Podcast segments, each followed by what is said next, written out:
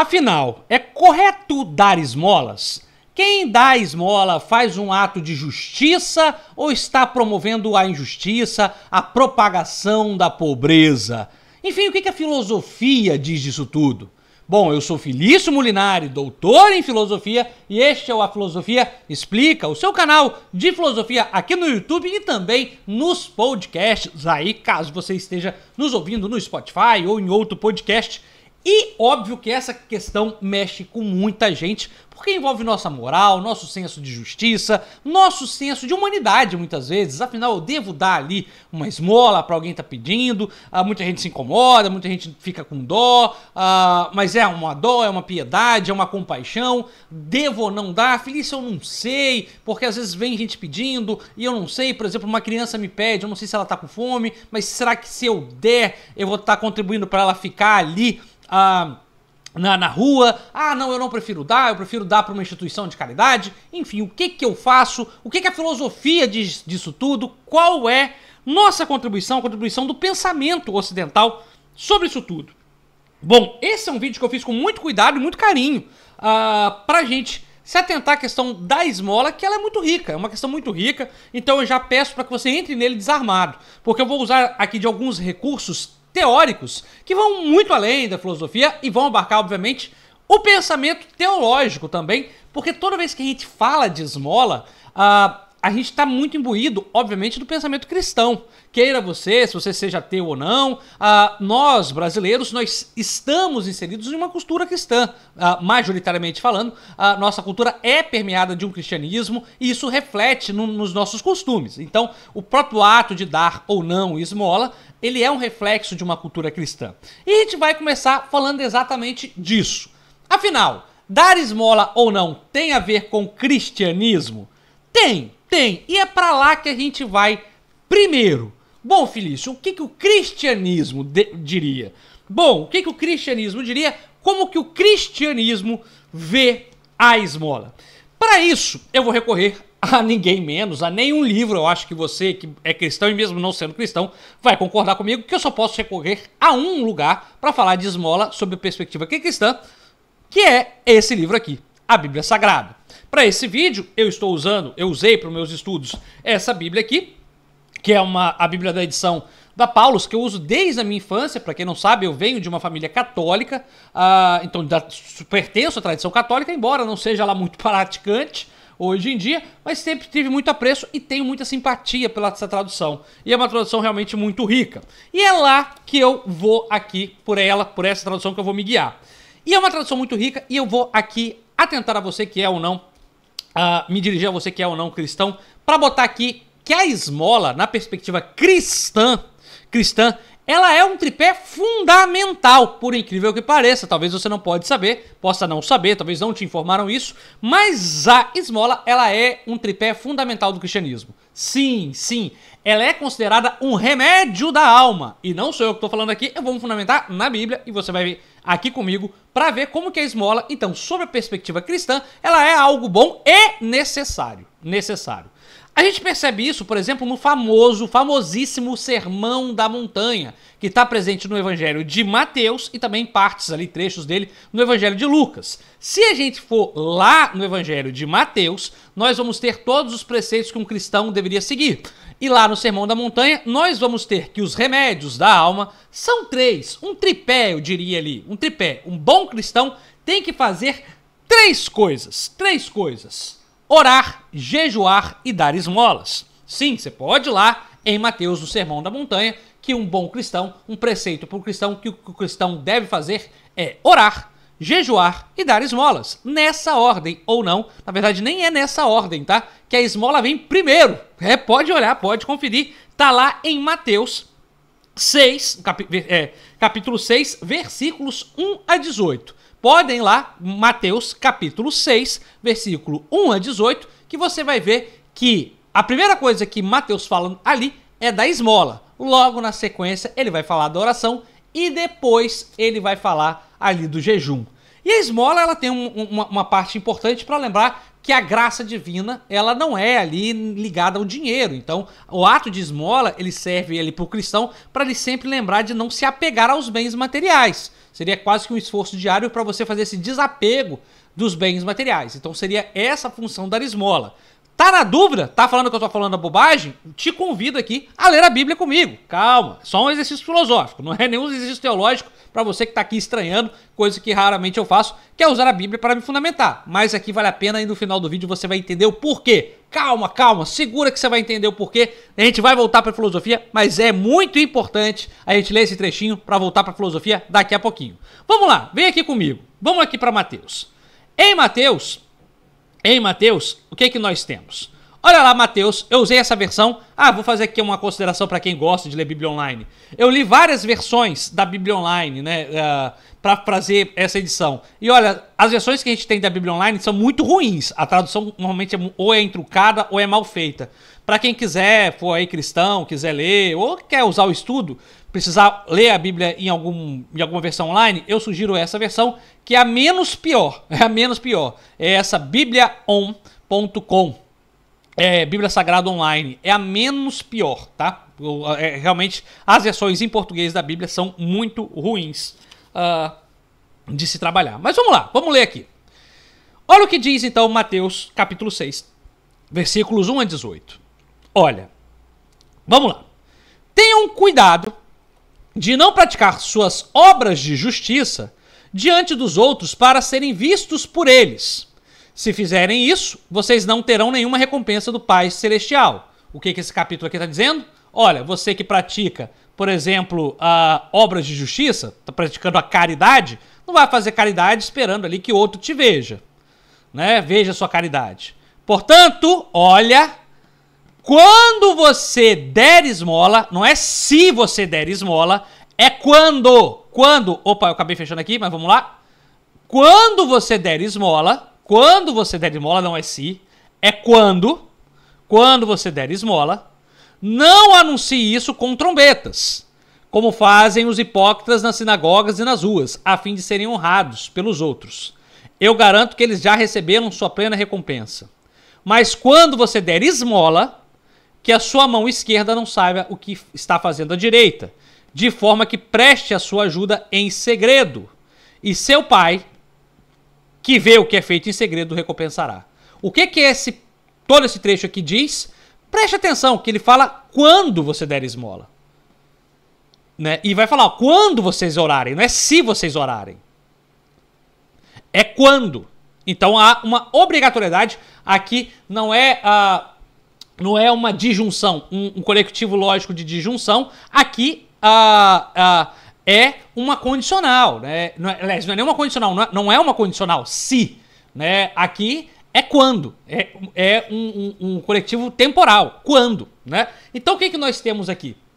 Nós temos que há um tripé no cristianismo que trata a esmola como algo necessário necessário aqui. Então, nós temos em Mateus ali no Sermão na Montanha, que é um capítulo muito bonito, diga-se de passagem, que fala, olha, toda esmola, toda caridade que se faça, mas aqui no sentido da esmola, ela é bem-vinda inclusive, ela só é bem-vinda se ela é feita em sigilo, né? Você não tem que fazer, ou, dar uma esmola e esperar que o outro ali veja você fazendo, né? Uh, coisa que muita gente faz, né? Faz uma alta de benfeitoria, vai lá doar aos pobres, mas filma, bota no Instagram para ganhar uh, like com isso. Não, não é assim que se faz esmola, né? Não é assim que se dá esmola. Você tem que dar ali em segredo, faça com a direita de uma forma que a sua direita não esteja vendo, né? Mas Deus está vendo aquilo que você está fazendo em segredo. O que importa é que Deus está vendo aquilo, a sua boa ação, e é Ele quem vai te recompensar.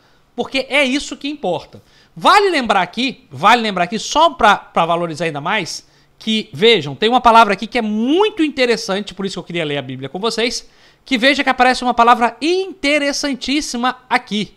Interessantíssima aqui, que é a palavra justiça justiça. E ela aparece em várias vezes nesse uh, em Mateus.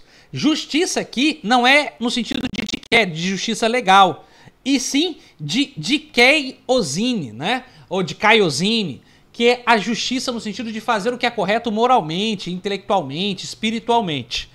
Como é que a gente sabe que a gente está fazendo o que é correto espiritualmente? Não é só o que está na lei. A gente precisa fazer correto no sentido do que é, daquilo que é certo, daquilo que é moralmente certo, daquilo que é ético. Então aqui, nesse sentido de justiça, que é Mateus, para quem não sabe, esse livro foi escrito em grego.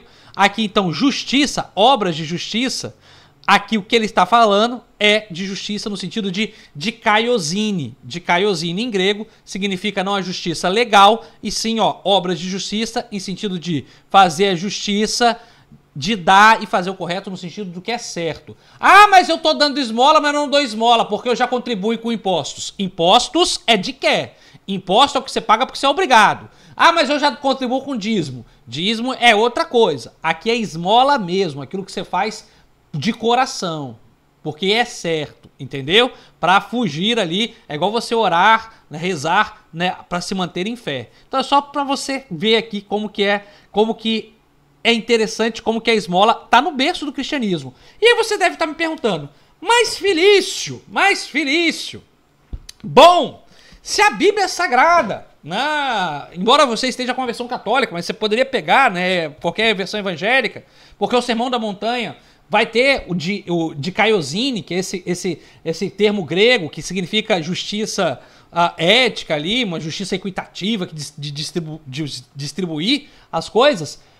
Se ele está tão presente, por que, que os cristãos do Brasil, em, não vou falar que é maioria, mas muitos cristãos, ou a maioria, vamos vou falar aqui da maioria, não dá esmola. E mais do que não dá esmola, critica quem dá.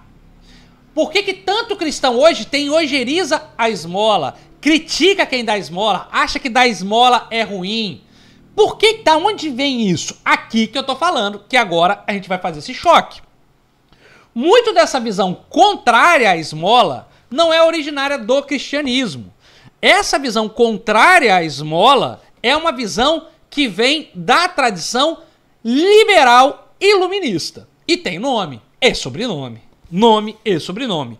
Essa visão contrária à esmola, ela não vou dizer que ela surge, mas ela se fortalece, tem nome e sobrenome, e eu vou pegar aqui uma versão bem mequetrefe que eu tenho da obra, com Immanuel Kant. Immanuel Kant, sobretudo quando ele escreve sua crítica da razão prática. Kant vai dizer, entre outras coisas, vai usar um argumento que é muito usado até hoje. Eu não dou esmola porque eu vou estar contribuindo com que a pessoa continue na rua. Você já deve ter ouvido esse argumento. Eu não, aí eu vou e dou para caridade. Aí eu prefiro. Eu não dou dinheiro, eu prefiro comprar um prato de comida. Você já deve ter ouvido várias vezes isso. Eu não dou prato de comida porque, enfim, não dê o peixe, ensine a pescar. Veja que isso tudo não está na Bíblia. Isso tudo é delírio iluminista, delírio liberal. E eu vou te falar o porquê. Kant em sua obra Crítica da Razão Prática, que é uma obra maravilhosa, diga-se de passagem, muito boa, é, mas tem alguns problemas, como toda obra filosófica, vai dizer o seguinte: olha, nós temos que ajudar os sujeitos a serem autônomos, a buscar a autonomia. Autonomia, sobretudo intelectual e tudo mais. Então, para Kant, que é de uma tradução iluminista, que vê a razão como fundamento, embora Kant fosse cristão, Kant fosse de tradição protestante, um cristão ferrenho, né? Ele acha que nós temos sempre que mirar uma sociedade que tenha a razão como seu fundamento. Então, para Kant, a, a esmola, assim como a caridade, ela contribuiriam para deixar o sujeito em uma situação de perpetuação da heteronomia. Traduz Felício.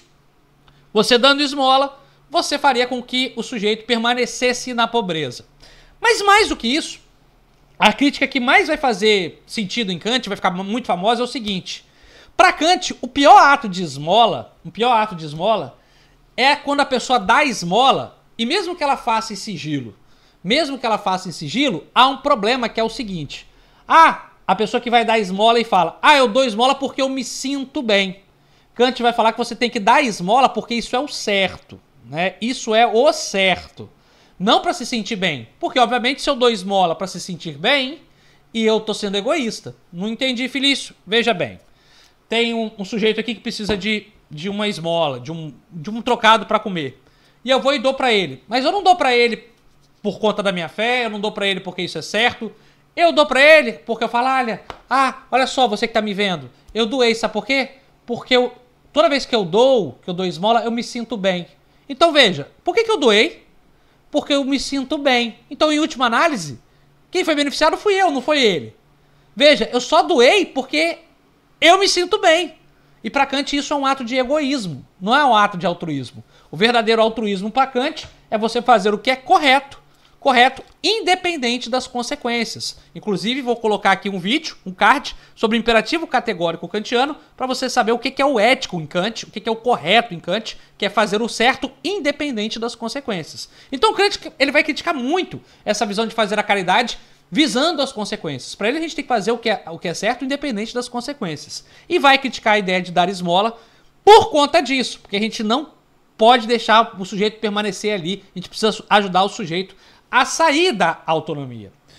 Acontece é que muita gente vai surfar em Kant, porque, obviamente, aqui a gente vai ser honesto, muita gente no Brasil, e aí me desculpe a honestidade, me desculpem a honestidade, ah, acho que aqui gente já, o canal já tem perna suficiente para eu ser honesto e falar com vocês. Muita gente vai ser contra, eu sei que muita gente é contra contra a esmola por, por, por, questões pessoais, porque não quer, e aí eu não tenho o que falar.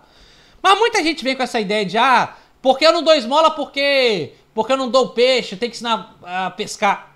Muita gente não dá esmola porque não é nem cristão, nem iluminista. Muita gente não dá esmola porque odeia pobre e ponto. Até fugiu aqui o livro. Ah, não.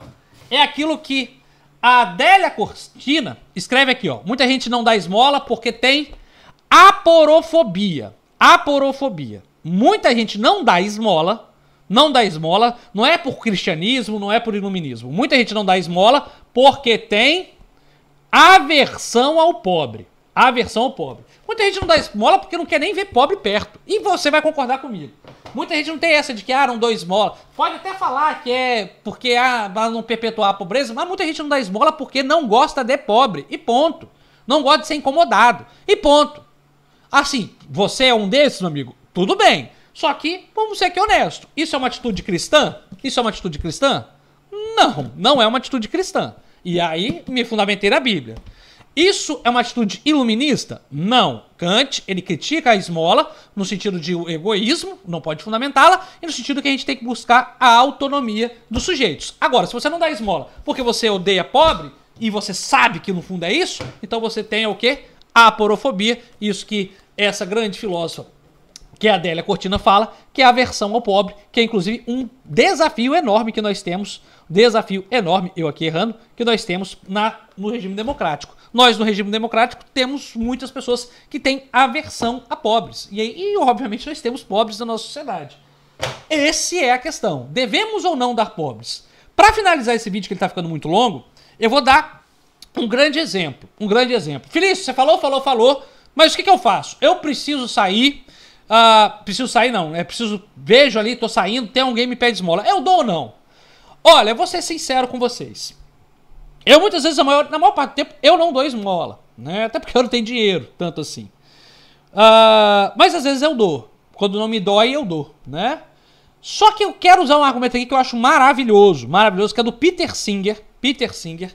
Ele escreve esse argumento. Vou até aqui rapidamente abrir o site da, da Amazon para fazer essa propaganda do livro dele, que é muito boa, uh, Peter Singer, que é Ética Prática. Uh, vou aqui rapidamente. Ó, esse é o livro. Esse é o livro. O Peter Singer, neste livro aqui, Ética Prática, aqui, na quarta edição já, na Martin Fontes. Ele usa um argumento para mim brilhante, brilhante, que é o seguinte, que é o seguinte. Olha, muita gente não dá esmola, muita gente não dá esmola, porque ah, não vou dar esmola porque o cara vai usar crack. Não vou dar esmola porque ele vai gastar tudo com cachaça, tudo com droga. Não vou dar esmola para a criança porque uh, porque às vezes ele vai pegar, vai dar, vai ser explorado. É verdade. Muitas vezes você não sabe se a pessoa tá, vai usar aquele dinheiro para usar crack, você não sabe se a pessoa vai usar aquele dinheiro uh, pra, enfim, usar droga. Você não sabe. Se a criança que tá pegando aquele dinheiro, pedindo aquela moeda, se ela vai comer, dar pro pai. Você realmente não sabe. Mas o Peter Singer, nesse livro aqui maravilhoso, maravilhoso, uh, eu vou colocar todos os livros que eu mencionei aqui na descrição, na descrição, o do Kant, uma versão melhor do que essa mequetrefe que eu tenho aqui, uh, da Adélia Cortina também. Todos vão estar aqui na descrição. Mas o Peter Singer ele fala, dá o seguinte exemplo. Olha, Vamos supor que você está passando por uma piscina. Está passando por uma piscina. E tem uma criança se batendo ali, parecendo que está morrendo afogada. Que está sofrendo afogamento.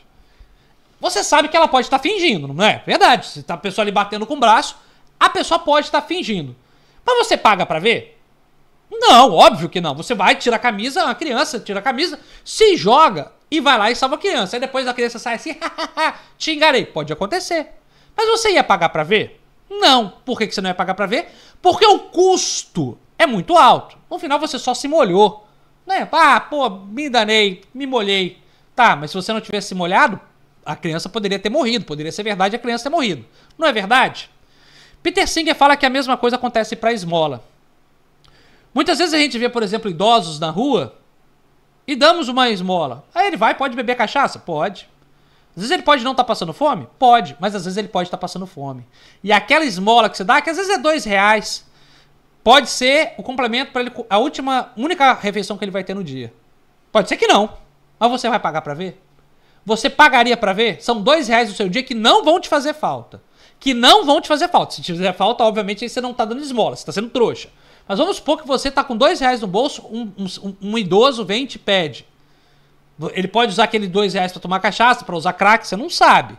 Mas às vezes ele pode realmente estar com fome e aqueles dois reais estarem sendo necessários para ser a, a, refeição do dia dele. Você paga para ver?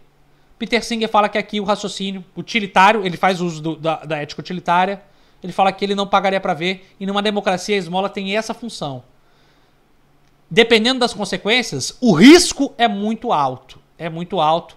E de não dar esmola. Por isso que ele fala que dar esmola seria um compromisso social que a gente assume, porque o risco é muito pequeno. Tem algumas pessoas que se beneficiam, é verdade, mas muita gente sobrevive, ou melhor, subexiste por conta da esmola, e é isso que a gente tem que ter em mente. Enfim, esse vídeo ficou um pouco longo, e eu espero que vocês tenham gostado. E se gostaram, por favor, deixe um like, porque ele foi feito com muito carinho. E se gostaram, pode deixar like e comentários. E eu agradeço especialmente aqui a todos os membros do canal, sobretudo os membros uh, socráticos e os assinantes aqui do nosso clube de leitura. Enfim, fica aqui meu grande abraço. Tchau, tchau. Até a próxima.